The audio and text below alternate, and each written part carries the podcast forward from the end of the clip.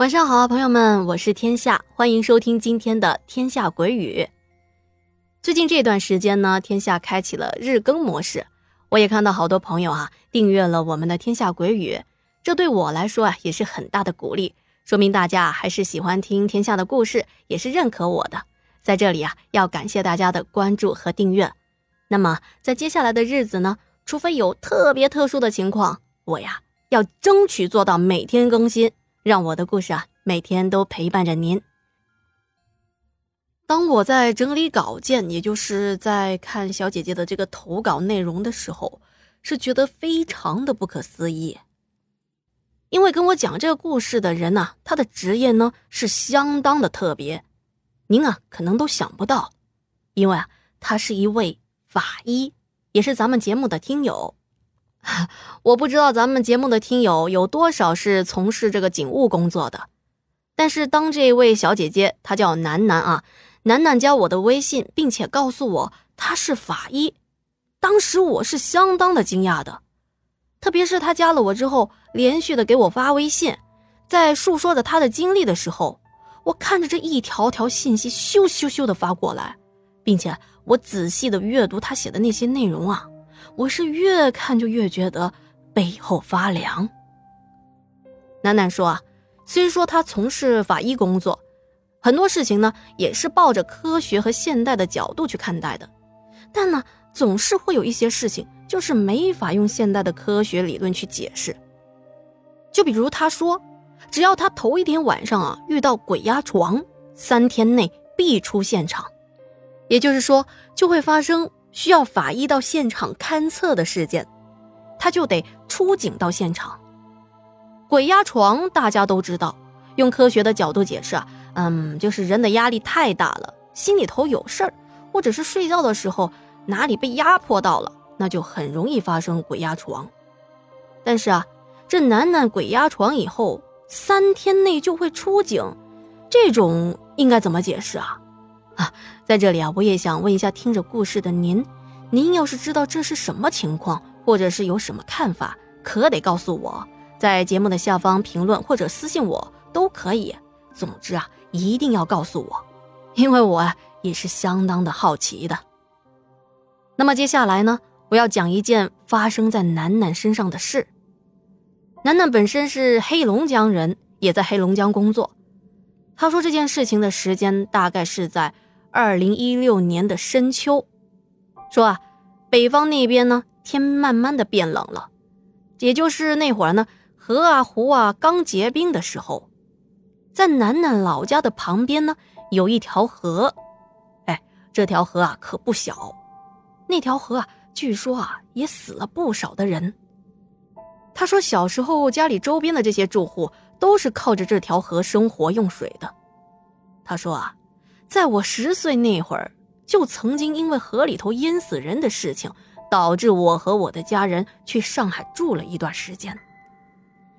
事情是这样的，他说在那天呢，我和邻居的小伙伴到河边玩，虽说家长啊也三声五令说让我们别往河里头玩，但是由于那天啊邻居这阿姨啊，也就是我的这个小伙伴的妈妈，她要去河边洗衣服，于是啊。我们就跟着一起去了，在河边呢，有一处地方是比较平坦的，这小河啊还是比较清澈的，而且啊刚好那会儿是夏天，只要在比较浅的地方玩水，那都是相对安全的。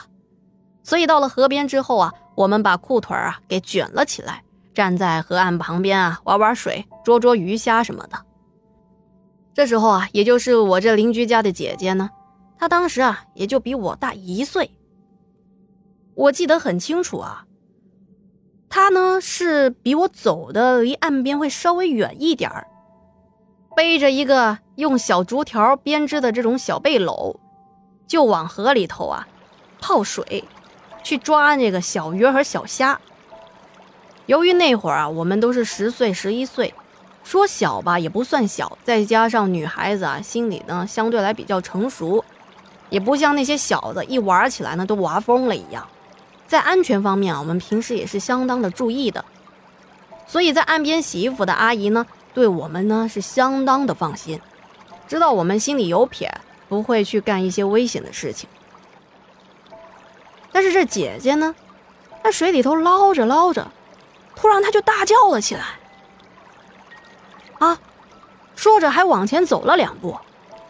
这会儿啊，他站在离我有一米远的地方，他突然就大叫起来：“哎，快快过来，快过来！”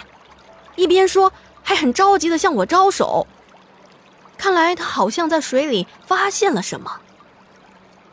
他叫着：“哎，快过来呀！这里有一条金鱼，河里头有金鱼啊！”哦，我一听有金鱼，我就准备淌着水就要过去了。这时候，他妈妈喊道：“哎，你们快回来呀！那边水太深了，快回来呀！”我被大人这么一呵斥，我就没敢过去，赶紧走回到岸边。可是那姐姐啊！就像听不见她妈妈的声音一样，一直往河的中央走去。这会儿她妈妈也着急了，赶紧放下衣服，就跑了过来。哎，可是那姐姐就像是着了魔一样啊，一直往河中间走。他走啊走啊，眼看这河水啊就快淹到他脖子处了，可是他依旧不管不顾的就朝着河的下游走去。就要追到他口中说的那条金鱼不可。哎呦，他妈妈都急坏了，我也不知道该怎么办了。他妈妈已经大步的向女儿扑了过去，但是这阿姨不会游水啊。她本来还试图顺着这河水的流速伸手去拉她的女儿，眼看着半米就可以够到女儿了，可是这时候这水流一下子就湍急了起来。哎平时这条河啊，风平浪静的，而且又是在这块地方，都是我们经常在这边洗衣服啦、玩的地方。怎么这会儿就突然增大了水量呢？本来这姐姐就是顺着这河流的下游走去的，再加上这水流的推力，一下子就把他推得离我们有十几米远。这邻居阿姨那时候已经忘记自己不会游泳。使劲儿的朝着女儿的方向扑腾着，唉，但是这水流太急了，而且孩子的体重本来就比大人的要轻，河水把他们之间的距离是越拉越远。我就像热锅上的蚂蚁，我突然想到，我可以找，我可以回家去找别的大人来帮忙啊。于是我撒开腿丫子就往家跑，我一边跑就一边喊呢：“妈妈！”出事了！出事了！姐姐被水冲走了呀！那时候乡里乡亲的，大家住的都比较近，一听到我喊人，其他听到声音的大人全部都出来了，大叔、大爷、大妈的，能帮忙的都跟着我跑回到岸边。一到岸边啊，看见这邻居阿姨浑身湿漉漉的，正跪坐在河岸边嚎啕大哭啊。啊，完了，完了呀！我的儿啊，啊，我的儿啊！哈哈哈。我们一听都明白了是怎么一回事。当时邻居家的有会水性的叔叔，这叔叔一看到河水啊，他都不敢下去。他说：“这会儿这水流下去，不说救不上孩子，估计连自己的命都得搭进去。”他马上跑去联系村里在河里有摆渡船的人家，说不管孩子是死是活，都得先找到孩子再说。我妈妈扶着浑身软绵的阿姨，踉踉跄跄的往家里走。这一路上，阿姨说啊，眼看着孩子在水流中啊，就慢慢的沉了下去，在自己的眼前淹没在水里。他说：“我恨我自己啊，我就不应该去河边洗什么衣服，就不应该让孩子跟着去，我不配当这个妈。”他是连肠子都给悔青了。但是事已至此，我们也都沉浸在一片悲痛之中。后来啊，那姐姐的尸体找到了。办丧事的时候，我本来呢想去灵堂看看姐姐的。但是啊，我妈不让我去，说怕吓到我。本来发生这件事情之后，我有很长的一段时间，不用大人说，我连靠近那河边都不敢靠近的，更别说上那边去玩了。但是接下来呢，却发生了一件很奇怪的事情，就是啊，我居然每天晚上都看到那个姐姐。哎，故事呢，先讲到这里。由于楠楠这件事情啊，篇幅是比较长的，所以呢，我们分成上下两集。先在这里卖个关子，后面的故事内容啊，更加的精彩。嗯，不过啊，虽说是分为上下两集，但呢，这两集都是同一时间上传呢。下一集的精彩内容现在已经在等着您呢，赶紧去收听吧。